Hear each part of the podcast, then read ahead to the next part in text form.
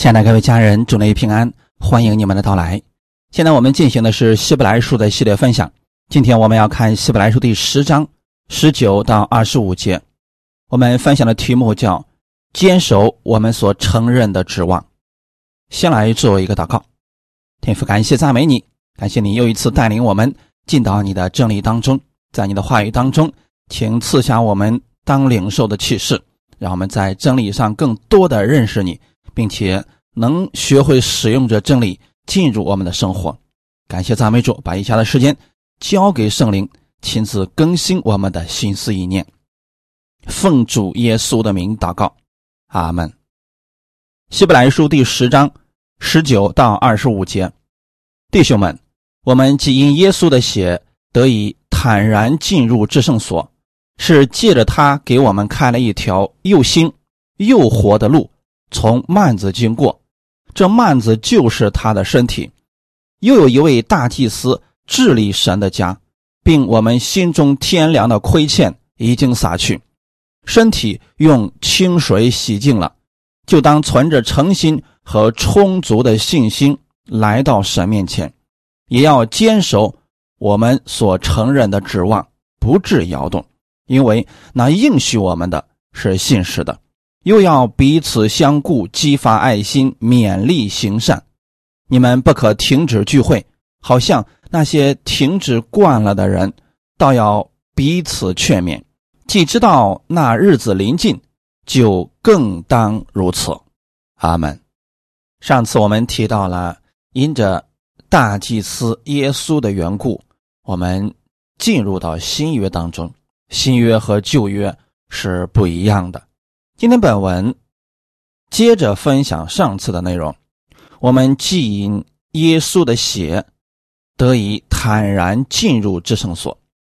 希腊文以“既因”开头，清楚的说明了这里的实际应用，也就是到底是什么原因让我们进入到新约的。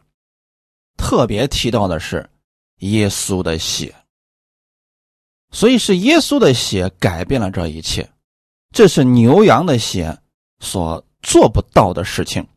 因着耶稣的血，我们所有的罪被赦免了；因着耶稣的血，神不再纪念我们的罪了；因着耶稣的血，我们蒙了从神而来的恩典。所以，从基督已成之功来看。我们因着耶稣的缘故进入新约，这是神莫大的恩典。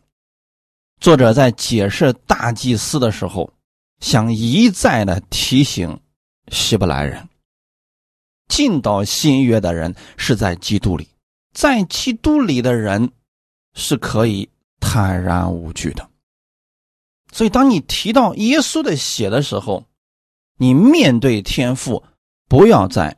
恐惧占尽了，因为耶稣的血还清了我们一切的罪驾。坦然这个词可以解释为毫无畏惧，在新约圣经里边，一般是指人与神之间的自由关系，而在这里所说的坦然，是指我们进到天父面前的时候，心中。不应该再有恐惧了。你看旧约的时候，百姓们来到神面前，那都是非常惧怕的呀。就算这个人很虔诚，他们见神也是非常惧怕的。以赛亚见神的时候说：“哀哉，我要死了。”摩西见神的时候也是惧怕的。百姓们看到神，非常的惧怕。为什么呢？因为那个时候。罪的问题并没有被彻底的解决。人他的罪是显明在神面前，那自然心中是惧怕的呀。因为神不可能容忍罪，也不可能与罪同在的。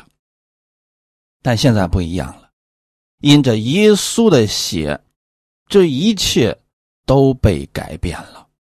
我们可以坦然的。来到神面前，进入到至圣所，可以与神同在了。这扇门是耶稣为我们敞开的。过去只有大祭司才能够进入，现在所有相信耶稣的人都可以进入了。而进入的方法就是靠着耶稣的血，因此我们所有的祷告都是靠着耶稣之名。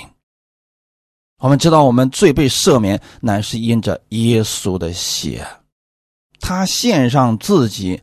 为我们成为赎价的时候，我们的罪价被还清了。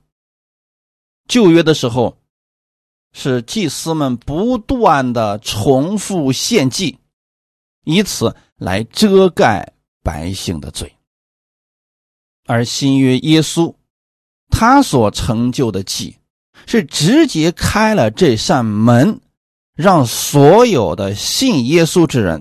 都可以进入，阿门。这就是新的路。我们跟天父之间是这种新的关系。那这里有一个问题啊，就是我们为什么要进入至圣所呢？我们先来看一下旧约大祭司进入至圣所是做什么呢？立位记十六章二十九到三十四节。每逢七月初十日，你们要刻苦己心，无论是本地人，是寄居在你们中间的外人，什么工都不可做，这要做你们永远的定力。因在这日要为你们赎罪，使你们洁净。你们要在耶和华面前得以洁净，脱尽一切的罪愆。这日你们要守为圣安息日，要刻苦己心，这为永远的定力。那受高接续他父亲。承接圣职的祭司要穿上细麻布的圣衣，行赎罪之礼；他要在至圣所和会幕与坛行赎罪之礼，并要为众祭司和会众的百姓赎罪。这要做你们永远的定力，就是因以色列人一切的罪，要一年一次为他们赎罪。于是。亚伦照耶和华所吩咐摩西的行了，阿门。每年七月初十日是他们的赎罪日，所以当时所有的犹太百姓啊，他们都要来向神献祭。那这个时候他们又不能自己进入至圣所，那怎么办呢？让大祭司来代替他们进入到至圣所。进到至圣所的时候，他们要带着牛羊的血进入的呀，就必须有赎罪祭才可以的。空着手进去，那是不行的，是会死的。所以他们要带着寄生的血，他们要带着寄生的血进入至圣所，是要做赎罪之事啊，行赎罪之礼，不仅仅是为他们自己，也要为众祭司和众百姓赎罪。这就是赎罪日他们要做的事情，所以这一切的事情都压在了大祭司一个人的身上。也就是说，大祭司的好坏直接决定了所有百姓是否蒙福。一年要做一次这样的事情。那如果大祭司心中有邪恶，或者说不洁净，进入了至圣所，那就必死无疑了。或者说，神发现了他的罪，他也会死在那里的。可不是说我们自以为罪已经全部都洁净了，我们自以为自己已经做的够好了，所以我们就可以活着进入至圣所，也可以活着出来。不是，是神，他用他的标准来看待人。如果神看到了大祭司身上的罪，那么他就死定了。所以，我们服侍神的时候，不是按照我们自己的喜好去服侍神，我们是按神的方式。在旧约的时候，那些服侍人员他们是恐惧战兢的，即便见神的时候也是恐惧战兢的，因为他们不确定自己是否被神完全接纳，他们不确定自己所有的。所做之事是否都是神所喜悦的？他们。所以他们进入至圣所的时候，确实是恐惧战惊的。他们为什么要进入呢？如果大祭司不进入至圣所，百姓的罪就无法得以赦免，神就不再赐福给百姓了。所以这个跟祝福有关，而这个祝福是大祭司用生死换来的。如果他是被神所喜悦的，那么他就可以活着出来。百姓也因着大祭司所做的这一切赎罪之礼就蒙福了。那如果说大祭司被神击杀了，百姓的祝福也就消失了。旧约的大祭司是在至圣所当中遇见神，但是他们是一年只有一次机会进入，并且是。带着牛羊的血，恐惧战惊的进入，但我们不一样了，因着耶稣的血，这一切都被改变了。耶稣是我们的大祭司，我们可以确定的是，他是被神所喜悦的，他所做的所有的事都是被神所喜悦的，他已经被天父所接纳。并且他献上自己为祭物，赎清了我们所有的罪。因着这位大祭司，我们跟天父的关系完全和好了。以父所书第二章十三节：你们从前远离神的人，如今却在基督耶稣里，靠着他的血已经得亲近了。这是我们跟天父的关系。从前我们是远离神的，我们是在罪恶当中被天父所憎恶的，因为我们不停的在犯罪嘛。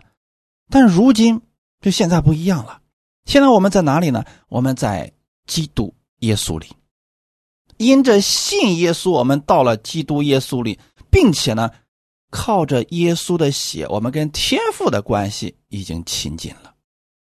所以说，我们跟天父之间不再是。恐惧战惊的关系，而是可以坦然无惧的见他。以弗所书第一章第七节，我们借着爱子的血得蒙救赎，过犯得以赦免，乃是照他丰富的恩典。现在你一定要切记一件事情：你的罪已经被赦免了，乃是借着爱子的血，你所有的过犯都已经被赦免了。因为耶稣流出宝血，使你所有的罪都已经被赦免了，而这一切不是你靠自己的善行换来的，乃是神丰富的恩典。罗马书第五章九到十节，现在我们既靠着他的血称义，就更要借着他免去神的愤怒，因为我们做仇敌的时候。且借着神儿子的死得与神和好，既已和好，就更要因他的生得救了。这段经文给我们说的非常的清楚，我们靠着耶稣的血被称义的，所以我们被称义不是靠着我们的好行为，乃是靠着耶稣的血，这是永远不变的定律。我们还要靠着耶稣免去。神的愤怒，就是今天天父不再向你发怒了，因着耶稣的血，他不会再向你发怒了。阿门。我们做仇敌的时候，就指我们不信的时候，借着神儿子的死都能够与天父和好，更何况是现在呢？我们更因着耶稣的血与天父的关系。和睦了。当我们明白这一切的时候，我们就能坦然的进入至圣所，与神相交了。过去只有大祭司一年一次进入至圣所，现在你可以随时随地进入至圣所，与我们的天父相交。那我们进入至圣所又能得着什么呢？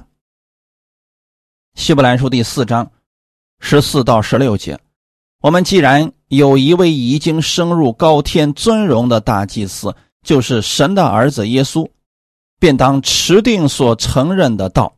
因我们的大祭司并非不能体恤我们的软弱，他也曾凡事受过试探，与我们一样，只是他没有犯罪，所以我们只管坦然无惧的来到施恩的宝座前，为要得连续蒙恩惠，做随时的帮助。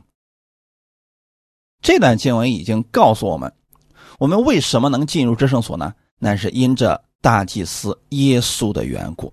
那我们进入至圣所做什么呢？为要得连续蒙恩惠，做随时的帮助。这就是我们为什么要进入至圣所的原因了。所以，当我们遇到问题、我们软弱的时候，甚至说我们心烦意乱的时候，或者说我们高兴的时候，都可以进入至圣所。你可以与天父进行交流，随时随地多方祷告，都可以，不用像以色列百姓一样，必须在特定的日子、在特定的地点才能进入。你随时都可以了。只要你呼求阿巴父，他都可以听得到的。在新约下的人敬拜神的方式与旧约下已经不同了。我们不会像旧约的人那样，必须在特定的日子，比如说他们所说的安息日、赎罪日这种节、那种节去敬拜神了。我们今天每一天都可以。况且他们每一次敬拜神必须带着祭物，而我们不需要了，因为我们的祭物是永远的祭物——耶稣。我们要凭着信心，带着盼望来见神就可以了。因着耶稣一次被献，我们跟天父的关系就像父亲跟儿女的关系一样。父亲很爱他的儿女，他的儿女也特别喜欢来到父亲的面前。并且来的时候不需要中间人了，在旧约的时候必须有中间人，有祭司或者先知来充当他们的中介，可现在不需要了，你可以直接来到天父的面前了。哈利路亚！二十节是借着他给我们看了一条又新又活的路，从幔子经过，这幔子就是他的身体。耶稣为我们开了一条新路啊！如果在旧约之下，你就必须要透过祭司、先知来认识神。你想祷告，不能自己直接向神祷告，你必须借着祭司献上祭物才可以。可我们现在不需要了，因为耶稣给我们开了一条新的路，他就是那条道路。阿门。以弗所书第二章十四到十五节。因他使我们和睦，将两下合而为一，拆毁了中间隔断的墙，而且以自己的身体废掉冤仇，就是那记在律法上的规条。我要将两下借着自己造成一个新人，如此便成就了和睦。你要确定一件事情：因着耶稣献上自己，他流出宝血，我们跟天父之间。关系是和睦的，并且呢，过去在旧约之下，圣所和至圣所中间是有一个幔子给他们隔开的。可是呢，新约的时候，这一切都不存在了，因为耶稣在十字架上拆毁了中间隔断的墙，以自己的身体废掉冤仇，是他。承受了所有我们犯罪之后的代价，他成为了替罪的羔羊。当他献上自己的时候，便将两下借着自己造成一个新人，如此便成就了和睦，也就是他成为了永远的中保，而这个中保是保证了我们跟神之间永远和睦。这是在什么时候完成的呢？耶稣在十字架上的时候，《马太福音》二十七章五十到五十一节，耶稣又大声喊叫，气就断了。忽然，殿里的幔子从上到下裂为两半，地也震动，磐石也崩裂。当耶稣在十字架上大声喊叫，是说明他所有的救赎之功完成了。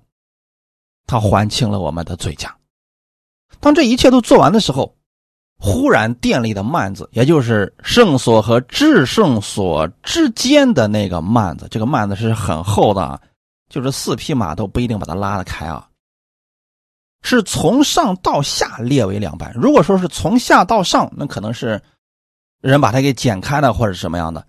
但是从上到下，这就说明不是人所做的，那是神亲自做的。这说明什么事情呢？在通往至圣所的路已经没有任何的拦阻了。耶稣还清了罪价的时候，我们的天父就已经把过去拦阻人通向至圣所的路迅速的打开了。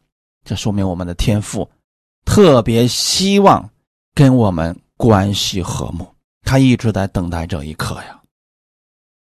今天这个事已经成就了，所以弟兄姊妹，你要知道，这位天父很爱你。无论你遇到什么样的事情，就算你在这个世界上没有任何的盼望了，至圣所是你的盼望，天父那里永远是你的安息。不管你有多么的失败，他都会接纳你。哈利路亚！自从人类犯罪以后，人他的生命就成为了罪的工具和奴仆。当人。在最终为乐的时候，有很多人，他们只顾自己。就算神向他们显明了自己，这些人也不愿意来到神的面前，并且人们常常做神不喜悦的事情。但是，当耶稣基督用自己的血顺服了神的旨意，将自己献为祭。死在十字架上，成就了永远赎罪的事儿，这说明律法的公义被完成了。所以，我们的天父就给世人开了一条道路，这是又新又活的道路。他在召唤着世人来归向他。只要人愿意相信耶稣，愿意走向天父，借着耶稣都可以。与天父亲近了，所以这经过幔子的路，就是主耶稣舍己的路。他为了我们死在十字架上，给我们开了这一条道路啊！如今所有信耶稣的人都是走在这条路上，借着耶稣，我们才能到天父那里呀。这条路。不仅仅是通到幔子那里，而且是越过幔子进入到了至圣所。也就是说，耶稣基督不仅仅为我们的罪死了，还清了我们的罪价，他还复活了，使这条天路被打开了，一直通到至高神那里。所以今天你只要愿意向天父祷告。没有中间任何人可以拦阻你了，魔鬼也不行的。这条又新又活的路，可以使我们坦然进入至圣所，随时随地可以向他来祷告了。二十一到二十三节，又有一位大祭司治理神的家。并我们心中天良的亏欠已经洒去，身体用清水洗净了，就当存着诚心和充足的信心来到神面前，也要坚守我们所承认的指望，不致摇动，因为那应许我们的是信实的。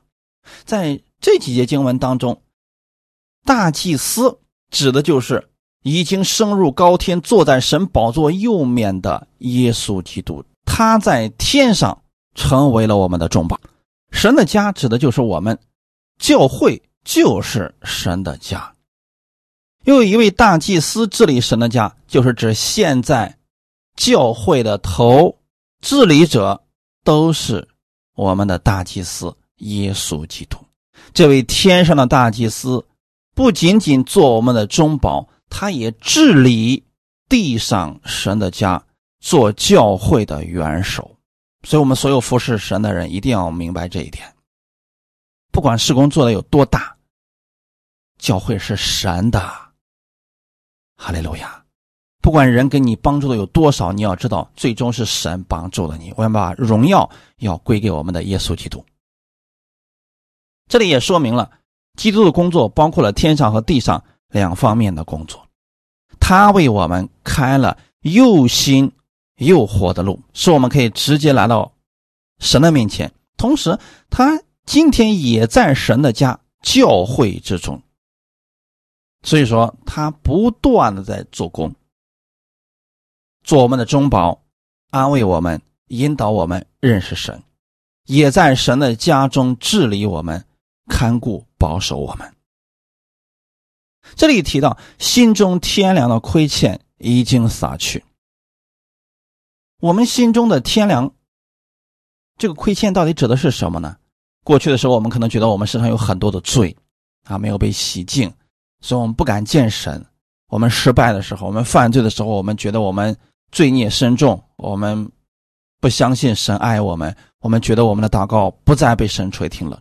但现在你要记得，因着耶稣的缘故，你心中天良的亏欠已经洒去了，这一切不存在了。任何时候，当你觉得天父离弃了你，不听你的祷告，不爱你的时候，这都是谎言。要弃掉这些谎言。希伯来书。九章十三到十四节，若山羊和公牛的血，并母牛犊的灰，洒在不洁的人身上，尚且叫人成圣，身体洁净，何况基督借着永远的灵，将自己无瑕无疵献给神，他的血岂不更能洗净你们的心，除去你们的死刑，使你们侍奉那永生神吗？这是一种反问的辩证语气，就是说，如果连山羊和公牛的血，还有母牛犊的灰洒在不洁的人身上，都能叫人成圣、身体洁净，更何况现在我们用的还不是这些寄生的血灰，乃是借着圣灵用耶稣的血，难道不能洁净我们的心吗？那如果说耶稣的血确实可以洁净我们的心，那么我们为什么又觉得天父不会接纳我们？我们为什么会觉得天父不爱我们呢？大家一定要记得，因着耶稣的血，你所有的罪都被天父接纳了。天父永远爱你，哈利路亚，他永远爱你。任何时候，当你有其他的想法、错误的想法，你认为天父不爱你了，一你认为神丢弃你了，这都是谎言。一定要弃掉这些谎言。你可以随时随地坦然无惧的来到神施恩的宝座前，天父乐意垂听你的祷告，并且乐意给你成就最美好的事情。阿门。这里其实再次直述说明耶稣基督已成之功啊。本文里边说的是心中天良的亏欠已经撒去，就这事已经完成了，在神的眼中，他不再纪念你的罪了，你的罪的问题已经被彻底的解决了。无论你是成功还是失败，天赋都是爱你的。若山羊和公牛的血洒在不洁的人身上，这个洒跟今天本文里面所说的洒去，有同样的意义，就是因着洒血而除去的意思。在旧约的时候，他们洒血，罪就被除掉了。那今天呢？我们心中天良的亏欠已经被撒去了，因着耶稣的血，我们所有的亏欠被撒去了。你不要再觉得你不配来到神面前，你不要再觉得神不爱你了，这种觉得都是错误的，这种感觉不对。旧约牛羊之血只洒在人身上，按照外表遮盖罪。但是基督的血，它是洒在人的心中，除去了人对神一切的亏欠。世人都犯了罪，亏去了神的荣耀。现在你不再亏欠神了，因为耶稣补全了你的亏欠。你可以存着无愧的良心来到天父的面前，得着真正的安息。身体用清水洗净了。刚才我们读的九章十三节，母牛犊的灰也可以让人的身体洁净。这两者其实是相同的意义。按照旧约，母牛犊的灰是用调制除污水洁净那些沾染死尸不洁净的人。沾染死物不洁净是外表的不洁，内心犯罪的不洁，他们是除不掉的。所以今天我们内心的各种污秽的想法、罪恶的想法，用寄生的血。用除污水除不掉的，所以在这里说，身体用清水洗净啊。这个清水可不是指我们生活当中所用的清水啊，这里的清水是指圣灵借着神的话，一直在信徒身上做洁净的工作。以弗所书第五章二十六到二十七节。要用水借着道把教会洗净，成为圣洁，可以献给自己做个荣耀的教会，毫无玷污、皱纹等类的病，乃是圣洁、没有瑕疵的。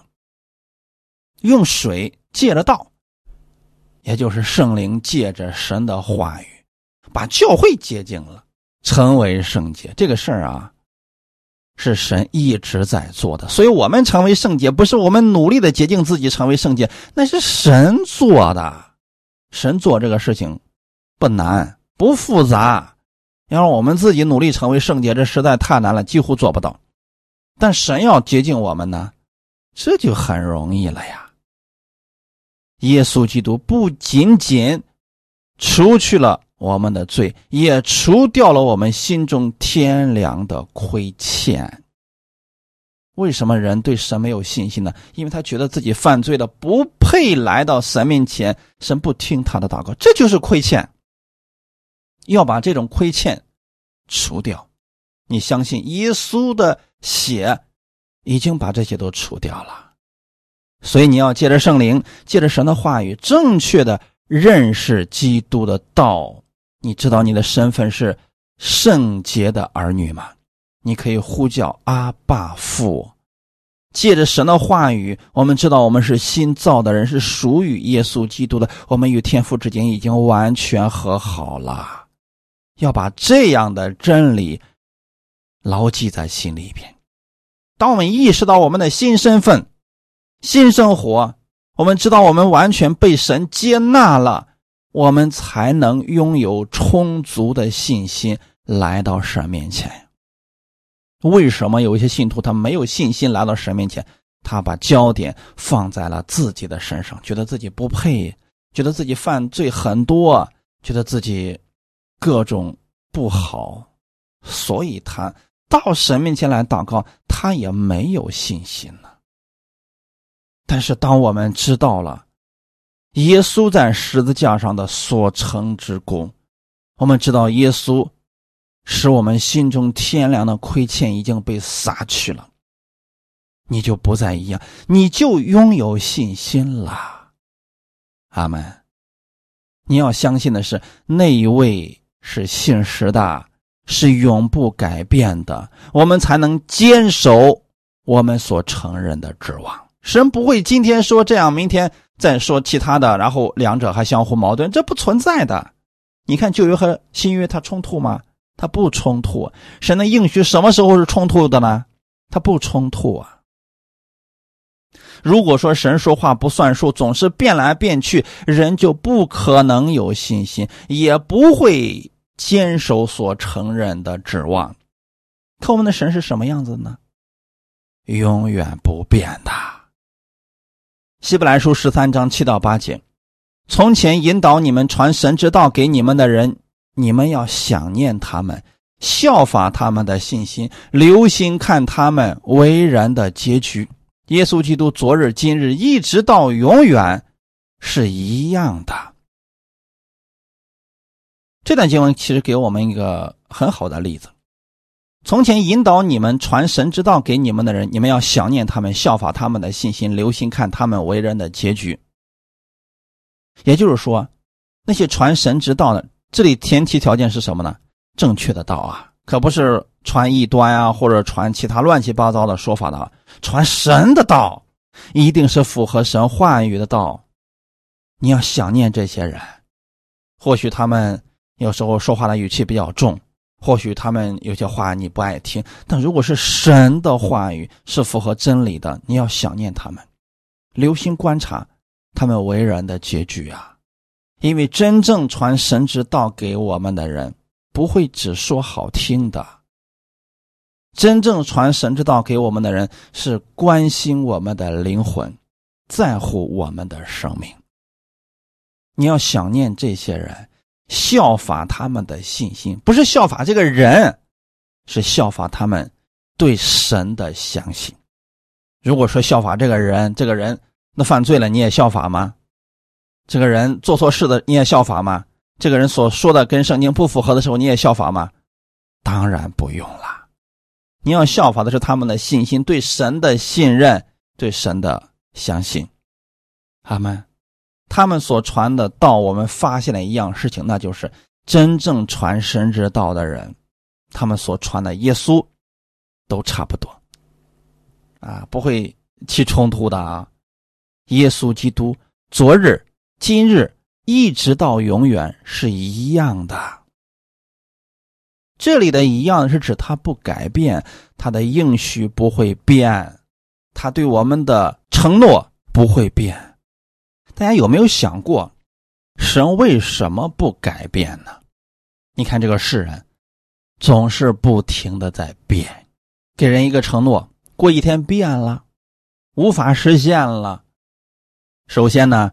世人能力有限，有时候不是他愿意变，是他实在没办法，能力不足啊。他变是想更好。神之所以不改变，因为他已经是最好的了，无需再改变了。荣耀、能力、权柄，什么都是最好的了。你让他为什么而改变呀？所以弟兄姊妹，我们的神在各方面已经达到了顶峰。所以他不会改变了，他对我们的爱也不会改变的。当你明白了这一点的时候，就可以坚守你所承认的指望，相信神的应许是真的。无论环境和人如何变迁，你要相信神对你的应许不会改变。当你明白了这些之后，我们要做什么呢？二十四节到二十五节。又要彼此相顾，激发爱心，勉励行善。你们不可停止聚会，好像那些停止惯了的人，倒要彼此劝勉。既知道那日子临近，就更当如此。这两节经文是信徒之间要做的事情。刚才我们提到的是我们跟神之间的关系。当我们跟神之间的关系是正确的，我们跟人之间的关系才能正确呀。如果我们，坚守我们所承认的指望，是我们跟神之间的这种关系。有这种盼望的情况之下，我们跟人之间就会发生改变了。如果人对神是恐惧战惊的，他对人也不会信任的。所以这两节经文是信徒之间我们要相互劝勉的。当我们知道了主耶稣在十字架上。所成之功，并且相信神是不改变的，他给我们的约必然会实现。那在末世的时候，我们该如何行呢？这里首先提到的是彼此相顾。相顾这个词里边有力劝的意思，意思就是我们要相互的劝勉。你发现弟兄走错路了。一定要力劝他回头！可不能说：“哎呀，交给神吧，让圣灵去做吧。”啊，神一定会引导他的。这话不要去做。有些事情是我们人要去尽的本分，我们不能把它给忽略，全交给神去做啊。所以这些很明显是大家要集中力量去做的事情，彼此相顾。如果说我们教会当中的弟兄姊妹都是只顾自己，弟兄有了问题我们也不管他们，管他们死活呢？那这样的话，我们实际上跟神之间的关系并没有正确的被建立起来。也就是我们不明白神是如何爱我们的。当我们知道了神如何爱我们，我们一定会顾念我们的弟兄，不可能变得冷漠的，激发爱心、勉励行善，这些都是我们的目标啊。而“激发”这个词是个很突出的词，是鼓励的意思。这里指的是好的一面，也可以是指恶的一面。你比如说，当。弟兄软弱的时候，我们要鼓励他们认识神，站起来，继续依靠神度过难关。当弟兄走错路的时候，我们要指出他们的问题。当然，不要在众人面前直接指出，要私下的指出他们的问题，目的都是在激发爱心。哈利路亚，这都是爱心，可不是说爱心就是光说好听的，这个不对啊。他走错路了，你如果你不及时的指出他的问题，他会越走越远，会掉进坑里去的。阿门。而这里所说的彼此相爱，它并非自然发生的，而是必须信徒用爱心去行的，必须相互激励。行善的事也是如此啊，大家要相互鼓励去做这个事情。如果没有人鼓励，大家都不愿意做的。所以这里所提到这些目标呢，都是让我们彼此激励的去做、去行的。爱心和善行的组合相当之重要啊。所以这里强调的是，我们信徒之间要彼此相爱，就是必须有实际的行动表现。爱是个动词，而行善。也是动词，我们不能坐那儿行善，讨论着行善，那个没有用的，要去行出来的。你从神那儿领受的，给出去，给在人的面前，这就是你把神的善行出来了，如此才能让其他人更多的认识神呐。所以这个善行，不是自己坐那儿说自己有善行。乃是行在众人面前，让大家都看到的部分。哈利路亚！所以说这一块呢，是信徒们彼此鼓励要去做的事情啊啊。所以新约之下，可不是我们是只信耶稣、领受神的恩典，什么都不需要做了。这个不对啊！这里所提到的就是让我们彼此劝勉着，共同去行善，共同去激发爱心，做善事，有好行为。下面一个也是啊。你们不可停止聚会，这个原文当中有我们自己的，所以希腊文原文的意思是我们不可停止自己的聚会。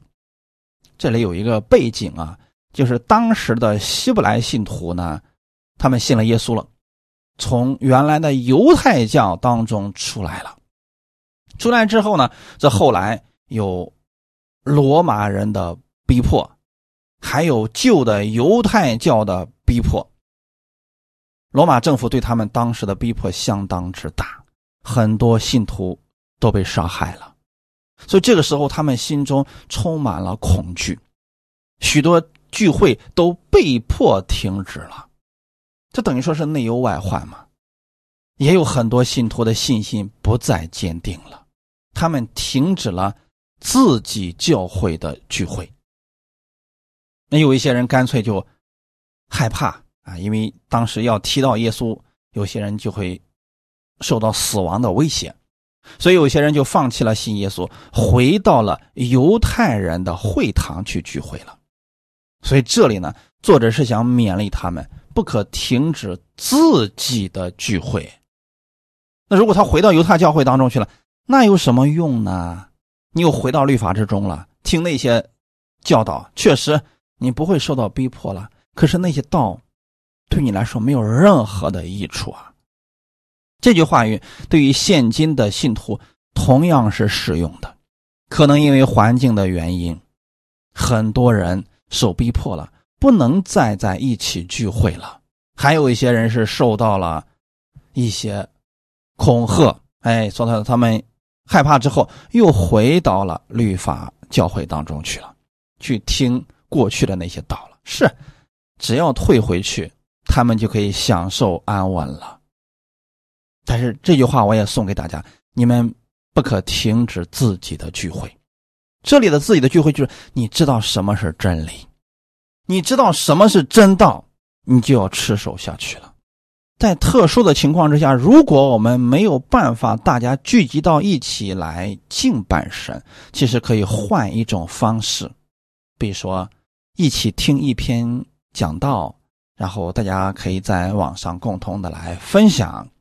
有什么事情啦，大家彼此的电话鼓励，彼此带导，等等，就是信徒之间一定要有来往的，这个不能减少啊！如果这些都没有了，时间久了，大家就会习惯于没有聚会的生活，很容易被世界掳去的。所以弟兄姊妹，在幕后的日子当中，这种情况可能会。非常的常见，那就是聚会经常性的被中断。那这个时候，你们可以选择在网上听到，大家可以在网上彼此鼓励，这也算是聚会啊。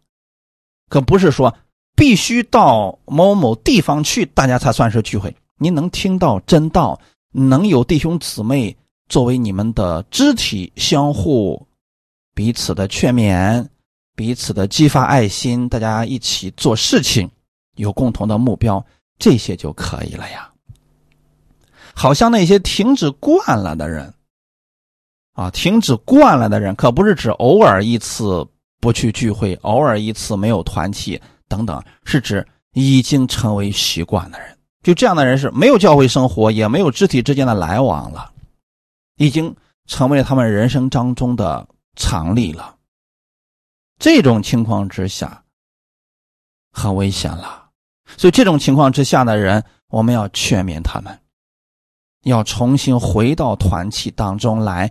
有问题了要说出来，大家一起为他祷告，相互鼓励，相互帮助。他们一旦停止惯了，就会失去当初对神敬畏的心，完全不在意了。你看见了没有？有好些人不聚会一段时间之后，他觉得，哎呀，其实不听到、不聚会、不跟弟兄姊妹有相互来往也没什么呀。慢慢的，他就会跟不信的人行事为人一模一样，毫无感觉。最终的结果是离神越来越远，他也不觉得是什么问题了。我们不希望弟兄姊妹的生活过成这个样子，所以愿意我们弟兄姊妹呢彼此劝勉。勉励行善，哈利路亚！都要彼此劝勉，在这里特别给我们看见聚会与彼此劝勉的关系了。其实，在实体教会当中，我们能够彼此劝勉，就是因为大家在一起了，见了面了，所以我们能够哎相互劝勉、相互祷告。那如果不能够聚会的情况之下，在网络上、在电话里边，我们也要如此去做的呀。他们也可以偶尔的。举行一次活动啊，大家一块参与啊，等等，这都是一种彼此劝勉的方式呀。哈利路亚！所以彼此劝勉可以防止停止聚会，最后让大家爱心全都冷淡。既知道那日子临近，就更当如此。在这个地方，那日子有双重的含义。按照当时以色列人的国情，还有形势而言。他们已经面临着亡国的危险了。那些热心律法的犹太人积极的进行复国的各种宣传，以至于说那些已经信了耶稣的犹太人也受了他们的影响，想转回犹太教去，去信奉他们过去所持守的摩西律法。那在这里呢？作者是想告诉那些希伯来人，你知道亡国的危机已经临近，就更当彼此相顾，激发爱心，互相劝勉，不能让信心再动摇，更不能停止聚会，回到律法之下了。如此不就辜负了神的救恩吗？那耶稣上十字架的给做了什么呢？你们现在又回到原来那个里边去了吗？那不就神的恩典毫无作用了吗？今日的基督徒，这段话语依然是有作用的，因为我们彼此相顾，是因为主来的日子近了。既知道那日子临近，就更当如此的含义，就是指主来的日子近了，我们更应当彼此相劝呀。因为主来的日子之前，有很多信徒将爱心冷淡，变得冷漠。流落到世界当中，这样的人会有很多啊。在这种情况之下，我们更需要彼此相爱，互相劝勉。而且呢，越到末世的时候，越到耶稣再来的日子临近的时候，世界的环境对基督徒的逼迫会越来越多，苦难与危机也会越来越多。这个时候，如果信徒之间没有彼此劝勉、彼此相顾，确实，很多人会软弱跌倒的。那如果弟兄姊妹在这种时候还能够互相攻击、彼此拆毁，这不正中了魔鬼的诡计吗？所以，在基督再来之前，所有信主的人应当彼此相爱，激发爱心，勉励行善。彼得前书四章七到十节，万物的结局近了，所以。你们要谨慎自守，警醒祷告。最要紧的是彼此切实相爱，因为爱能遮掩许多的罪。你们要互相款待，不发怨言。个人要照所得的恩赐彼此服侍，做神百般恩赐的好管家。彼得在这里告诉我们，万物的结局近了，也是指主来的日子近了。在主来的日子近了的时候，我们要做什么呢？谨慎自守，警醒祷告。越是到了主来的日子的时候啊，世界上有各式各样的诱惑、逼迫、危险。这个时候，我们要谨慎自守，用真理装备我们自己，警醒祷告，彼此相爱。所以，最要紧的是。彼此切实相爱，大家可以想想看，本身世界对信徒的攻击和逼迫越来越重了，信徒之间如果还不是真正的彼此相爱，他们该何等可怜呀！所以我愿意那些心中有其他想法的信徒，请放下你个人的偏见，放下你的私欲，跟其他的信耶稣的人彼此相爱吧。因为这是神所喜悦的，也是对我们每一个人都是有益处的。爱能遮掩许多的罪呀！你们要互相款待，不发怨言。为什么有些人会发怨言呢？因为他看不见神的爱了。那如果我们信徒之间能彼此相爱、互相帮助、彼此款待的话，他们就不去发怨言了，在信徒的身上看到了爱。他们的爱心不就被激发出来了吗？所以我们要照着个人所得的恩赐彼此服侍，是彼此服侍啊！我们从神那领受的是什么，我们就给出去，把这份爱给出去，把这份帮助给出去。不要总是期待着别人爱我，你也要去爱别人，你先去爱别人。哈利路亚！这才是神百般恩赐的好管家。愿今天的话语。给你们带来一些帮助，我们一起来祷告。天父，感谢赞美你，因着耶稣的血，我们今天跟天父的关系已经完全和好了。是耶稣给我们开了一条又新又活的路，我们可以直接来到天父的面前。但同时，我们也知道，在幕后的日子当中，我们会遇到很多的危险和逼迫，我们更需要坚守我们所承认的指望。我们相信你给我们的应许是永不改变的。越到末世的日子，我们更应该激发爱心，勉励行善。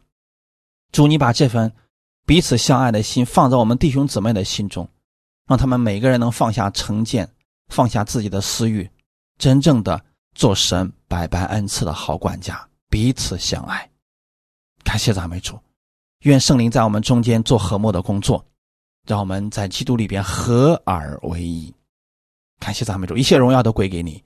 奉主耶稣的名祷告，阿门。